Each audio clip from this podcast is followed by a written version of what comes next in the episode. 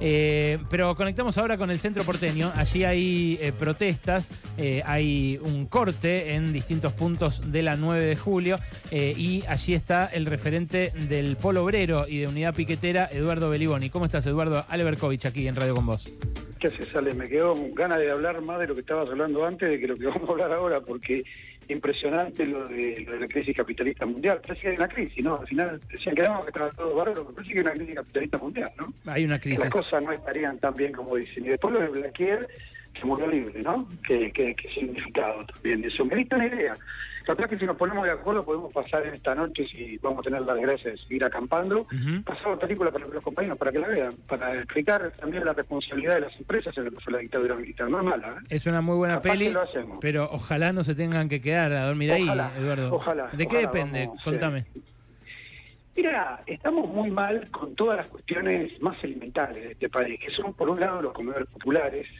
No se puede seguir discutiendo la comida de los comedores populares. No dice nada sobre eso la ministra. Sale a atacarme a mí, sale a decir que hagamos insólitamente una fila de gente del ministerio para validar datos, cuando ayer, apenas ayer, la CCC, vos sabés, un aliado del gobierno, Ujú. al derecho diputado por estar en las listas del Frente de Todos, un aliado de, de Tolosa Paz, eh, denunció que en el impenetrable, en el Chaco, las comunidades Wiki y COM, que están ahí, que realizan tareas para el Ministerio de Desarrollo Social, fueron dadas de baja por este sistema de validación virtual que ha implementado y que ahora nos pide a nosotros, específicamente a mí o a los compañeros de la unidad piquetera, y entregan la gente que haga la fila acá en el sol para que la validemos. Eso es lo que tienen que hacer y no marchar.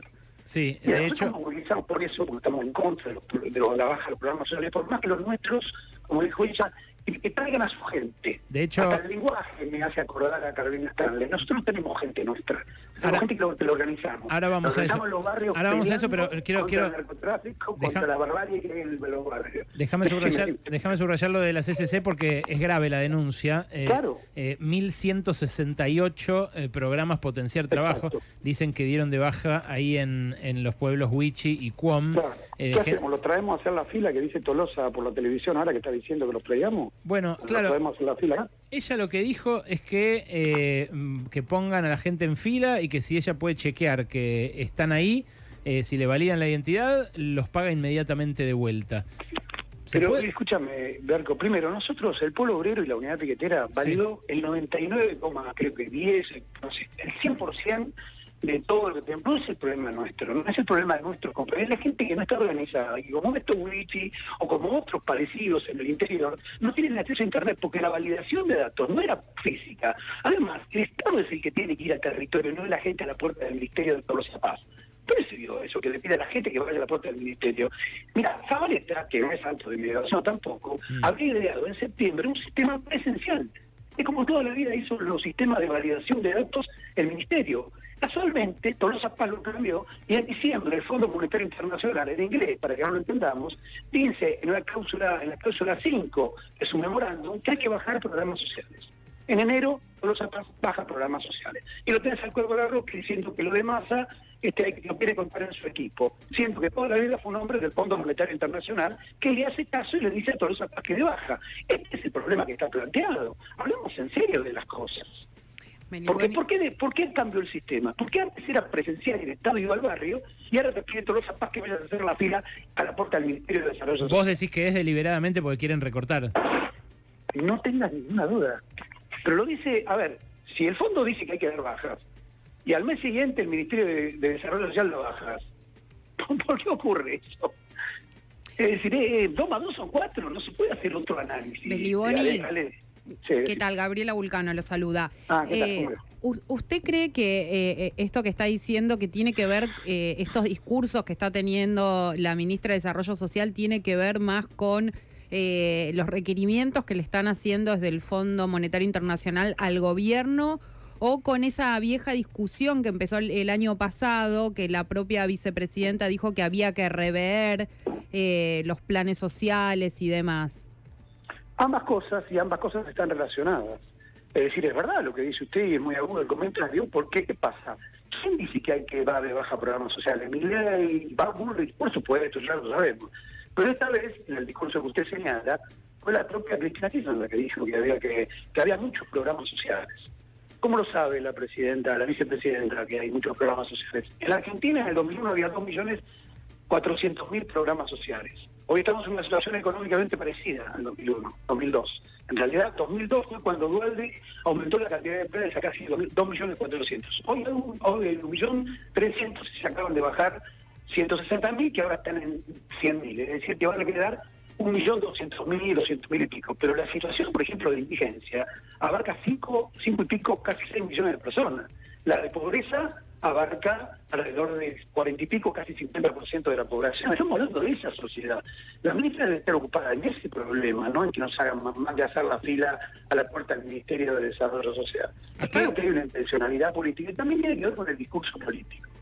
Porque atención que no solo se trata de un problema económico, sino de discurso político para parecerse a aquellos que hoy tienen aparentemente una llegada a la población en el sentido de plantear que hay que bajar los planes sociales, que la gente vaga, que hay que reprimir, que hay que implementar sistemas de criminalización. Tenemos cientos, va a haber ahora eh, muchas acciones alrededor del 24 de marzo, y nosotros vamos a participar, por supuesto, de lo que es la, aquel recordatorio, pero también la presencia hoy de la criminalización, de la represión, a través de cientos de procesados por lucha, no piquetera solamente, la lucha del agua en, Mendoza, la lucha por la porque la, la minería no contaminante en todo el sur, la lucha por el agua en San Juan, es decir, hay procesados por la lucha docente, por la lucha de los estatales, claramente en una política de criminalización eh, contra los que luchamos contra el ajuste, claramente.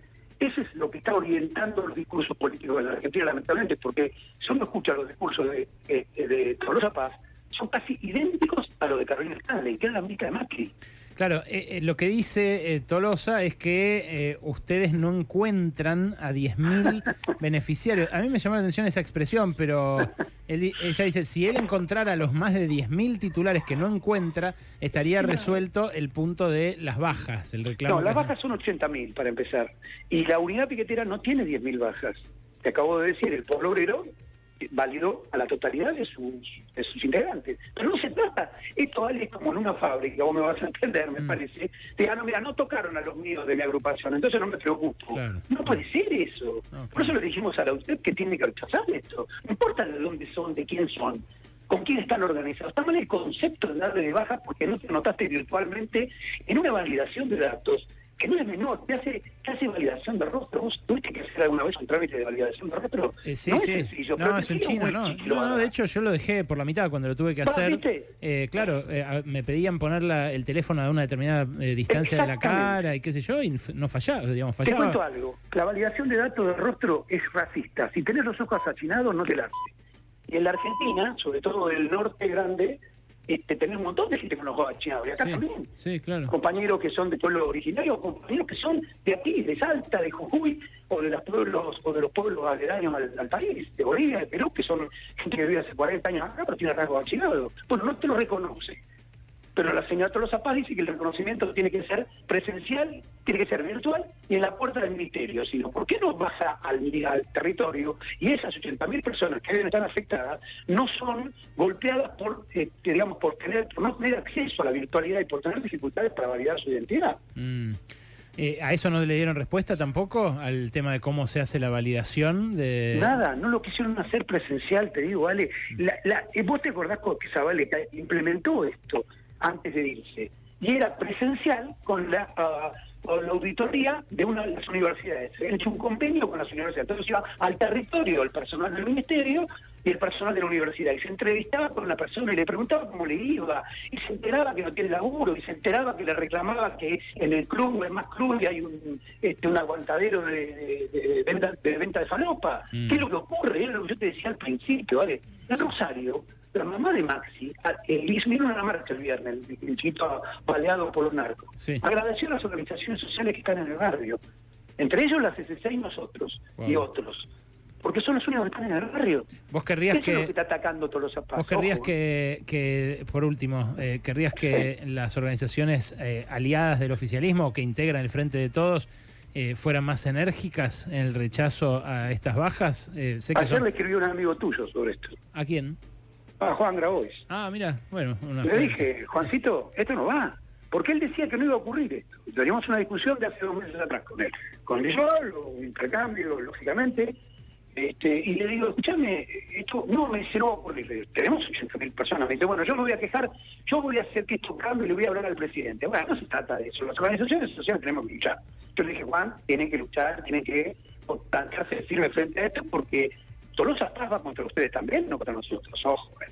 no es un problema contra mí, está yendo contra las organizaciones sociales que en el territorio son a veces el único sostén que hay para un pibe que está abandonado a su suerte frente a lo que es la amenaza narco. Y no es la amenaza solamente de que te peguen un tiro, es la amenaza de que te copte. No, total. Ojalá les den bola en esto, Eduardo. Te mando un abrazo. Ojalá, te agradezco mucho. ¿eh? Hasta luego. Era Eduardo Beliboni, el referente del Polo Obrero, que están desde hace media hora cortando la 9 de julio y prometen que si no les dan bola, a la noche se quedan ahí. Alejandro Berkovich.